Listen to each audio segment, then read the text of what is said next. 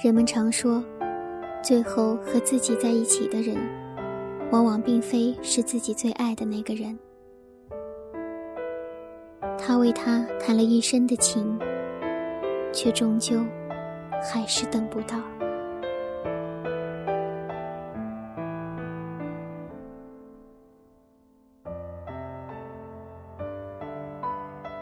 掸去你生活的尘埃，聆听我给你的温暖。大家好，这里是一家茶馆网络电台，我是本期主播歌静。欢迎您的收听。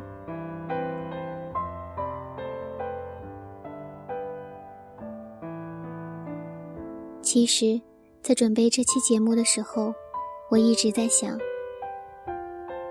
究竟要怎样表达，才能让大家更加理解他的选择，更加理解他的感情。虽然我自己看了关于此女子的生平所历后，感慨万千，可真要下笔时，却又不知要如何去解析。当真是才疏学浅，力所不及。我也不愿意就这样粗粗的介绍如此令人心疼的女子。还好，现在的网上能人很多。网友无情无恙林川柳的文章，将那个女子的感情，那个时代的无奈，分析得细致入微。再一次，十分感谢万能的百度和万能的网友。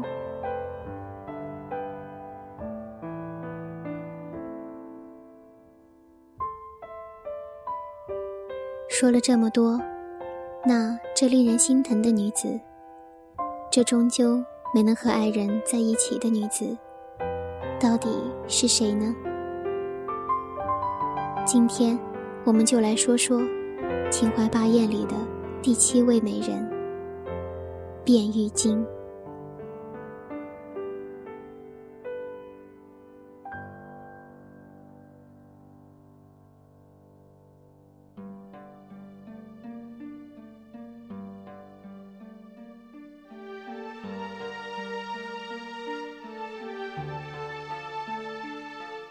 京，名赛，又名赛赛。因后来自号玉京道人，习称玉京。她出生于秦淮官宦之家，姐妹二人因父早亡，双双便升为歌妓。卞玉京诗情书画无所不能，尤善小楷。还通文史，他的绘画艺伎娴熟，落笔如行云，一落笔近十余指。喜画风之鸟挪，尤善画兰。十八岁时游吴门，留居虎丘，相连肥瘠，地无仙尘。卞玉京一般见客不善酬对，但如遇佳人之音，则谈吐如云，令人倾倒。即《板桥杂记》中所云：“见客，初不甚筹对，若遇嘉宾，则携血兼坐，谈词如云，一坐倾倒。”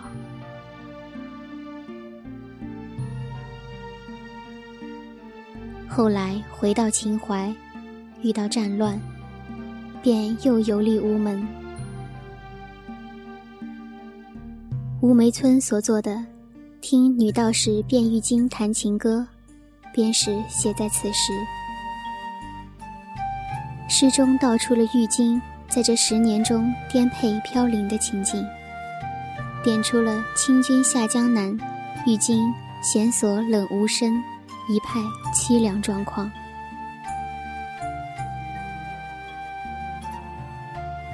后来，卞玉京嫁给了一个诸侯，因不得意，遂将侍女柔柔敬奉之，自己起身下发，在苏州出家当了女道士，依附于七十余岁的名医郑宝玉。郑宝玉住别宫资之，便于今常斋绣佛，持客诵戒律甚严。为报郑氏之恩，用三年时间为郑氏刺舍写书《法华经》。后来隐居无锡惠山，十余年后病逝，葬于惠山底陀庵景树林。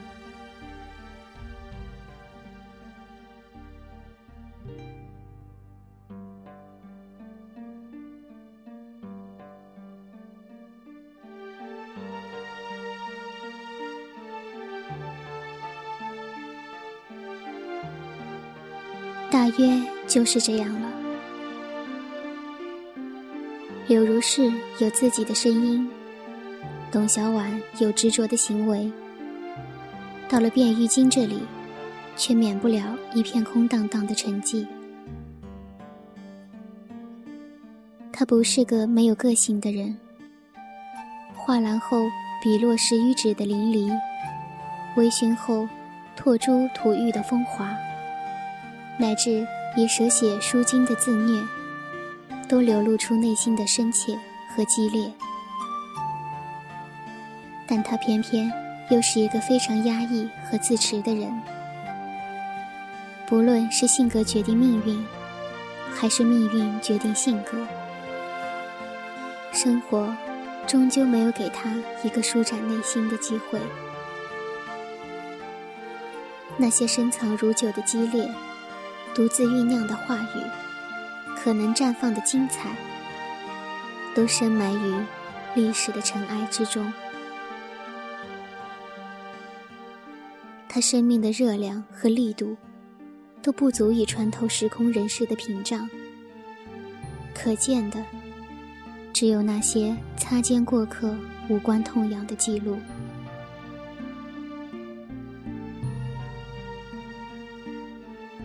卞玉京不说话，那么，我们只好来看吴伟业了。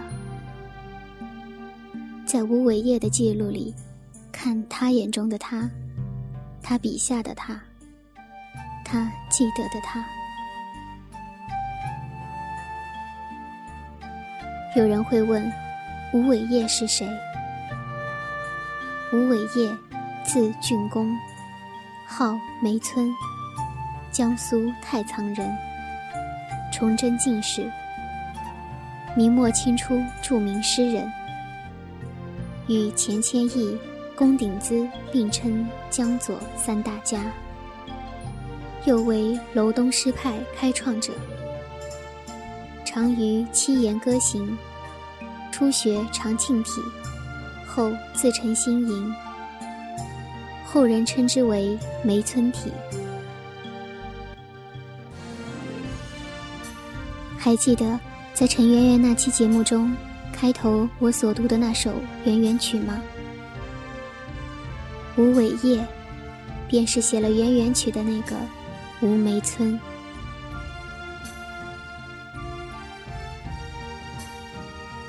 卞玉京和吴伟业的相遇，也算晚明才子佳人的典型情景。江乡风暖，花信催人。一次宴席或者雅聚，名书文士参差间坐，推杯问盏，酒意酣然。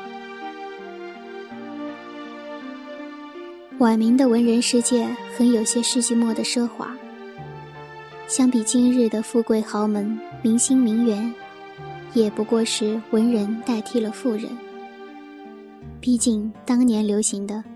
是余秋雨先生号称想想都觉得温暖的译文曲式，四书五经、诗词歌赋，是准政课的凭证。言归正传，崇祯十四年春，吴梅村在南京水西门外的圣楚楼上，见宋胞兄吴志衍赴任成都知府，在这里。他遇见了前来为吴志远送行的卞玉京姐妹。看到卞玉京那高贵脱俗而又含有几分忧郁的气质，不由想到江南盛传的两句诗：“酒炉寻遍塞，花底出尘缘。”席间，吴又对卞玉京的文采进行了试探，令吴不由倾倒。以后二人交往频繁，感情渐深。在一次喝酒交谈中，卞玉京酒酣之后，趁机问吴伟业：“可有意乎？有托付终身的探寻。”吴伟业佯装不解，卞玉京也只好长叹凝地，后意尽服复言，没有再提过这件事情。吴伟业不敢答应卞玉京，据说因为吴听到一个消息：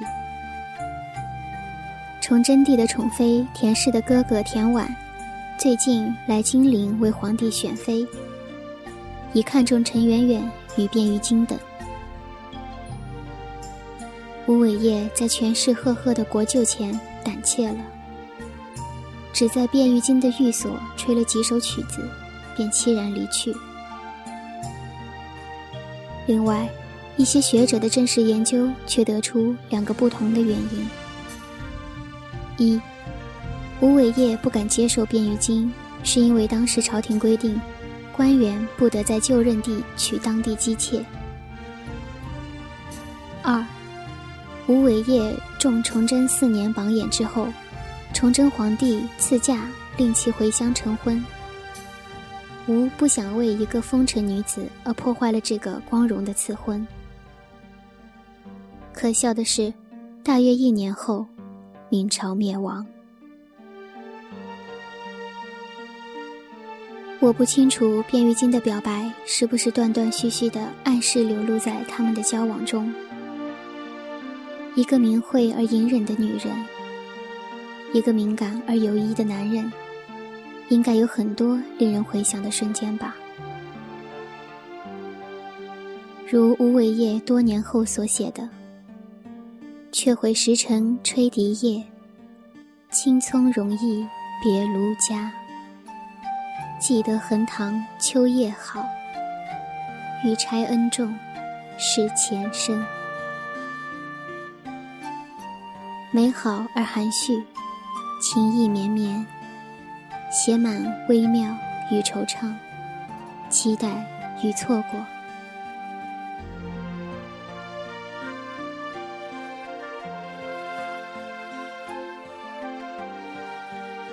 其实。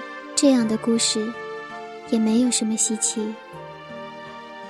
说到底，他们是文人和娼女，官僚和名妓。他的生命里，有君王恩遇，朋党期许，家人厚望。他的声望、前途和考量如此之大，温言款款的卞玉京。也就是一段风雅的艳遇罢了。他的美好和情谊，吴伟业不拒绝得到，但从没打算付出。暧昧不是错误，倒是游戏的本质。薄幸也好，多情也罢，一切本当如此。放在太平年代。也不过，他离去，他别嫁。繁华人世，熙熙攘攘，大家各有各的出路。这点微妙的情愫，充其量是人生浩渺里的一点胭脂色，无名无姓留在野史诗画里，连传奇八卦都上不了。可偏偏。来的是乱世，等到风雨骤至，长夜无边；等到残灯飘零，江湖路远。当年的寻常杯酒，也成了对桃李春风难以释怀的记忆。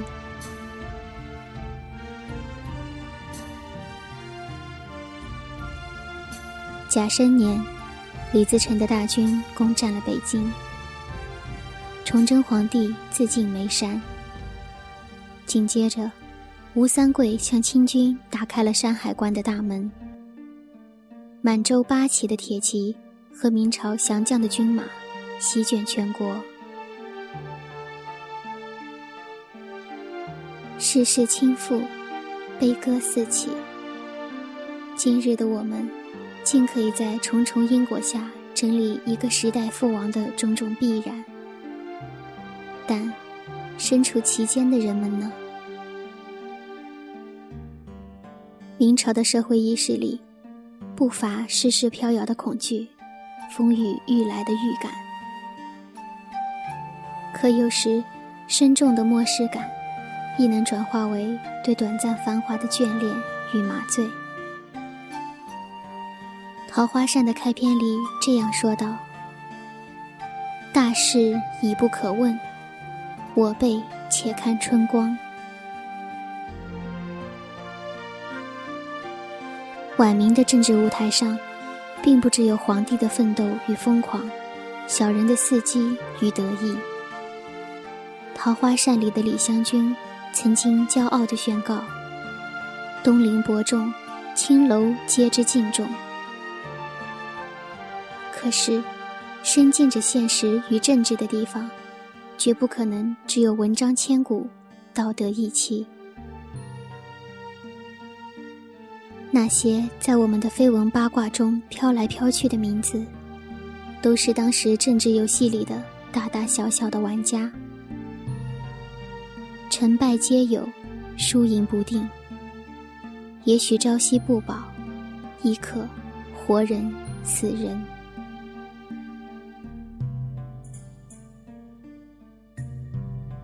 多年后，吴伟业临终遗嘱。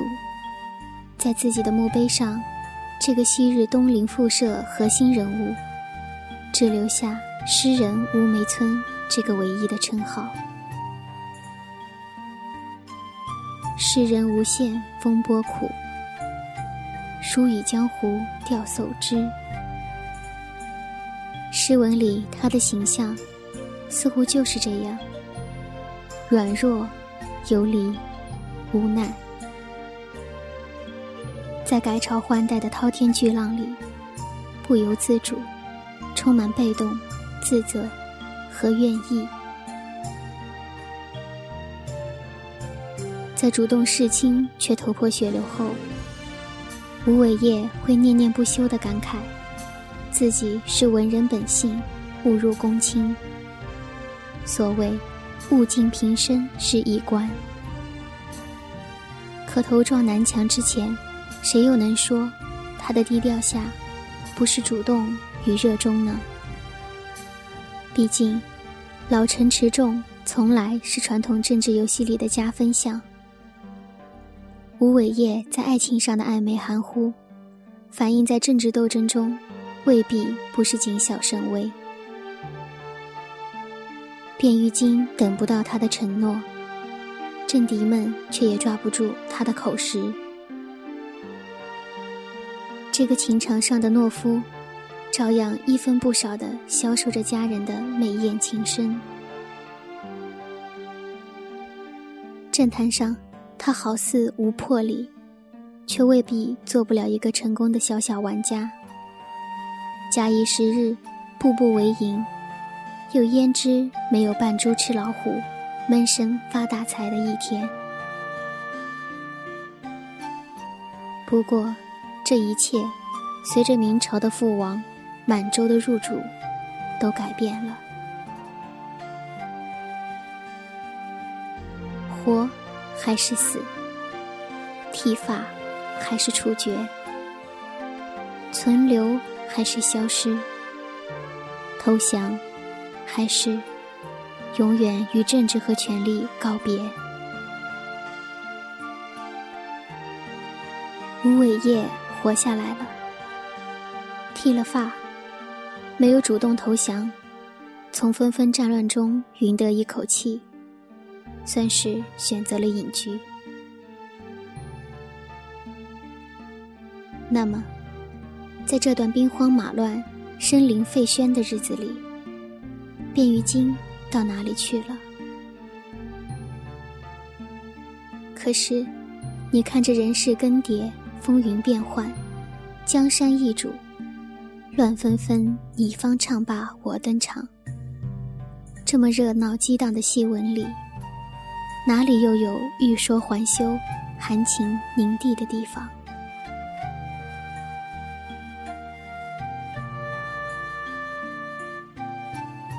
顺治七年的一天，卞玉京在钱谦益的撮合下，到钱谦益府中，打算与吴伟业见面。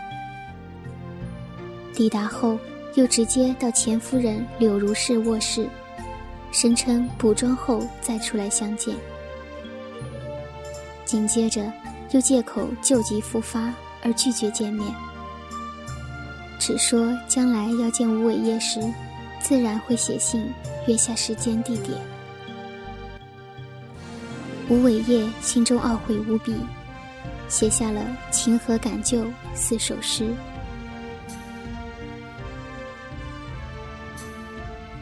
所谓相见真如不见，见面不如怀恋。面对这位被自己好事老公盛情请来，却满目仓皇的飘零姐妹。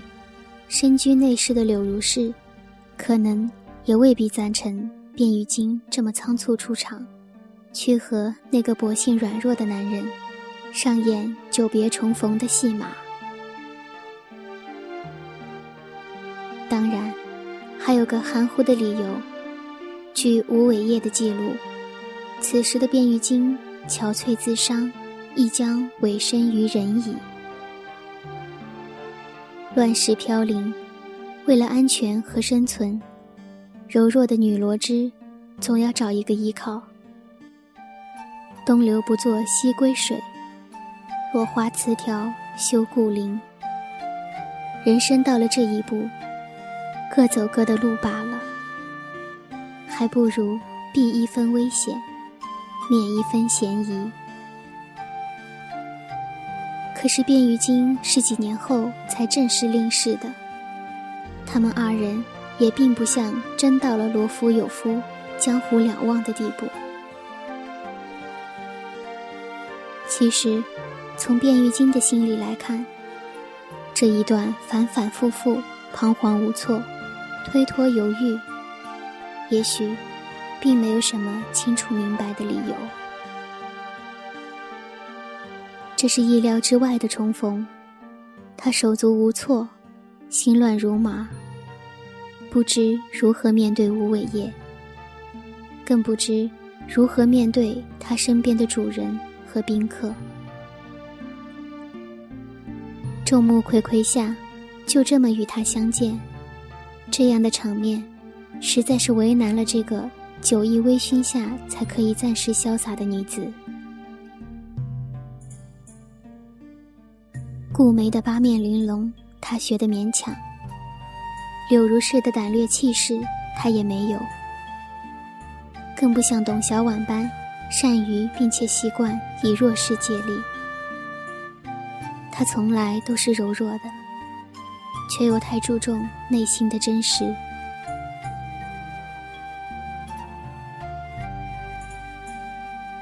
破镜重圆也好，最后告别也罢。与吴伟业的相见，与他人是难得的一闻和热闹；于变于今，却是桃李春风最后的仪式。不论此刻之后是夏花绚烂，还是寒冬萧索，他都必须给自己足够的空间，去思考，去酝酿，去经营。拖延到最后，他留下了一个余地，说：“他日自会登门拜访。”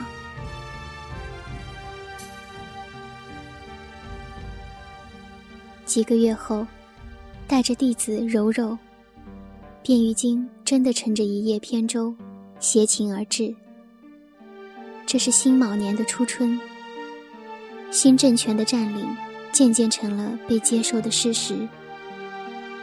和风如故，人的内心也多少沾染了石气的出苏，变得平静、温和。他们的重逢，没有指责，没有怨怼，似乎一切都在预料之中。尘封的画卷渐渐舒展，梦中早已排演熟稔的戏文，一步步走到中场。每一句对白，每一分沉默，都和想象中一样完整、默契、从容。在柔柔的侍奉下，卞玉京慢抚琴弦。一叹三叹，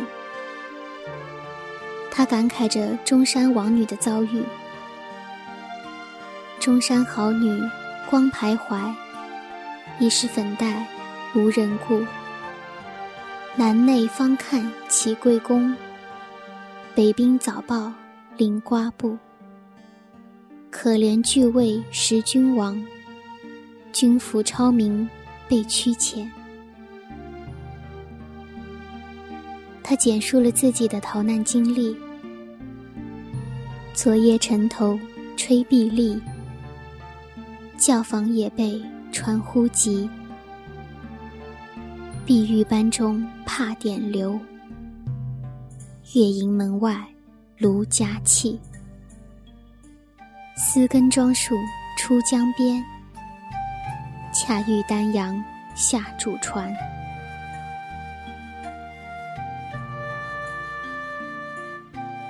这不是一个私密的场合，在座的还有不少别的客人，他们都经历过明末那一场最后的奢华。月明弦锁更无声，山堂寂寞遭冰苦。十年同伴两三人，沙洞朱颜尽黄土。当年的侠邪艳野里，留下了多少人的真情假意？一场战乱，可以铺成多少意外的结局，又可以埋掉多少故事的尾巴？同是天涯沦落人，相逢何况曾相识？面对一身道袍的卞玉京。满堂宾客为之泣下。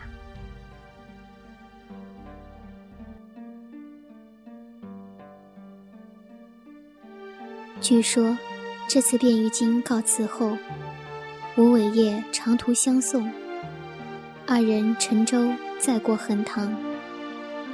他将四首《情和感旧》亲自写下，赠给玉京，还提了一首。临江仙·逢旧，薄幸萧郎憔悴甚，此生终负卿卿。时至今日，还总有好事者责怪：这吴伟业都有了负心薄幸的觉悟，怎么还是只会叨念此生终负，依旧一点实质性的动作都没有？可是，人永远习惯在自己的生活里妥协推诿，在别人的故事里等待奇迹。也许是世事更迭，人生惨淡；也许是覆水难收，去者难留；又也许，分割人们的只是愿望和意念的深浅。我不知道，这一次横塘过访，在卞玉京的心底，是决然的终结、平和的放弃，还是一次最后婉转的等待？可是，我们故事的男主角能说的依然只有一句：“此生终负卿卿。”薄幸萧郎憔悴甚，有谁能分清吴伟业是在伤到卞玉京，还是在伤到自己？亦或，这种青山红粉的共鸣，本就是他们间剩下的最真诚的联系。后半生的耻辱、挫折、伤痛、哀悔，注定卞玉京。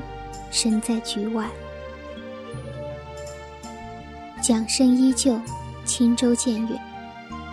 就这样，为这份蹉跎的情感，定下了一生的基调，写完了最后的结局。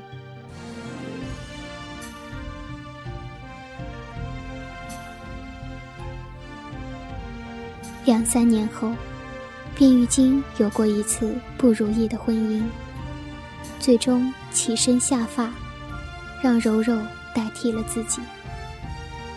后来，他依靠年迈的良医郑宝玉生活，常斋绣佛，持戒律甚严，并曾以针刺舌，写书一部《法华经》，以报恩人。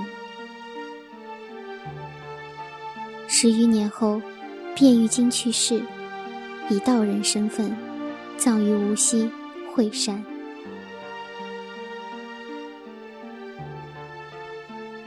吴伟业自然热闹许多。顺治年间，降清的汉臣们以南北为派，恢复了互相争斗的性质。吴伟业的儿女亲家陈之灵，时为汉臣首辅、南派领袖。这样的局势下，吴伟业。终于出山侍亲，却因为党争落败，再度罢还。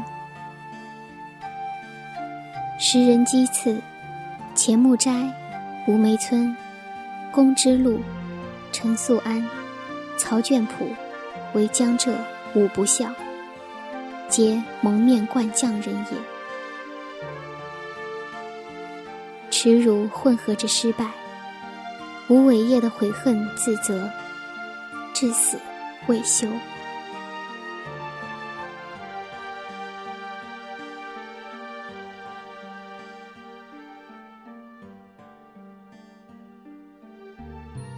六十岁后的一天，垂垂老去的吴伟业来到了惠山卞玉京的墓前，失去了事业的热望。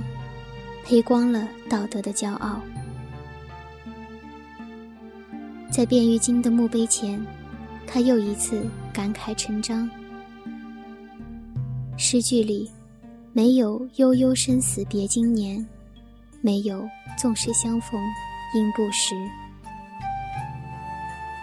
因为此时此刻，长眠地下的卞玉京，在他心里，既非亲人，亦非爱恋。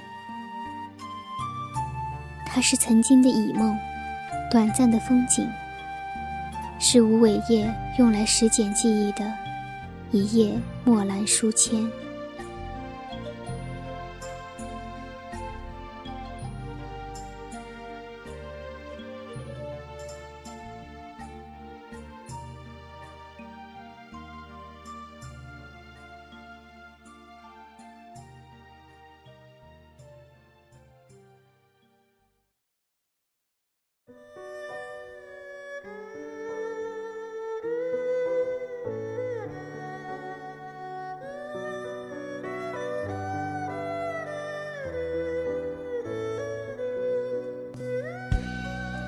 也许，卞玉京是早已低了头，认了命。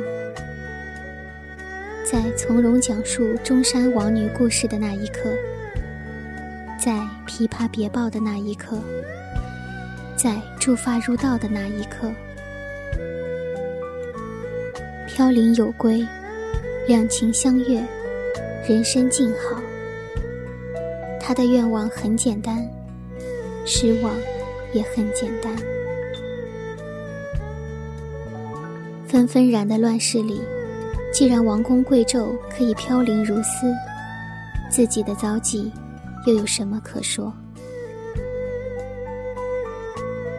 朝代更迭也好，亲人离丧也罢，在他的生命里，一切只是契机，只是理由。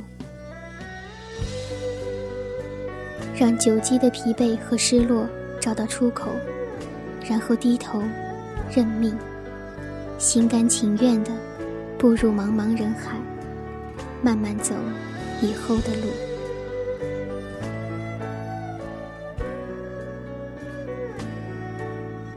相约星期二里有句名言：“与自己和解是人生最难的事情。”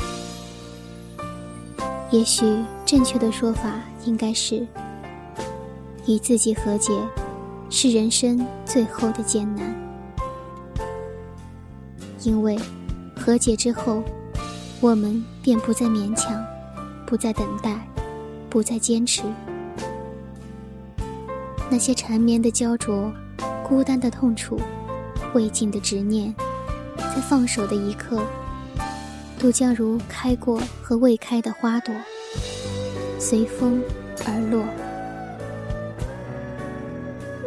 纷纷烟尘归于泥土，余生平静，一如归宿。可是，有些事，谁能说得清因？谁能说得清果？谁能真正放下？谁能彻底解脱？常向东风问画兰，遇人微叹倚阑干。在生命的最后一刻，伴随变欲经的，是平静的释然，还是哀怨的寂寞？我们只知道，很多年后再次与吴伟业相见。便于今，直方万里而已。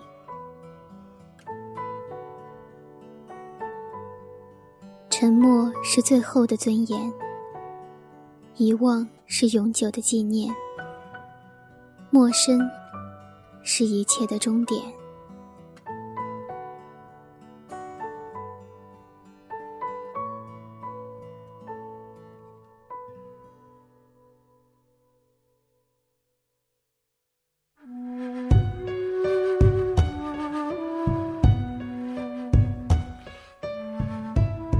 期节目到这里就结束了，但关于美人们的故事依然未完待续。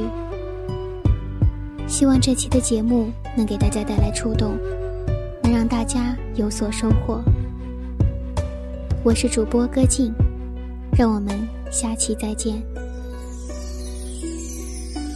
飞冷与此两相浪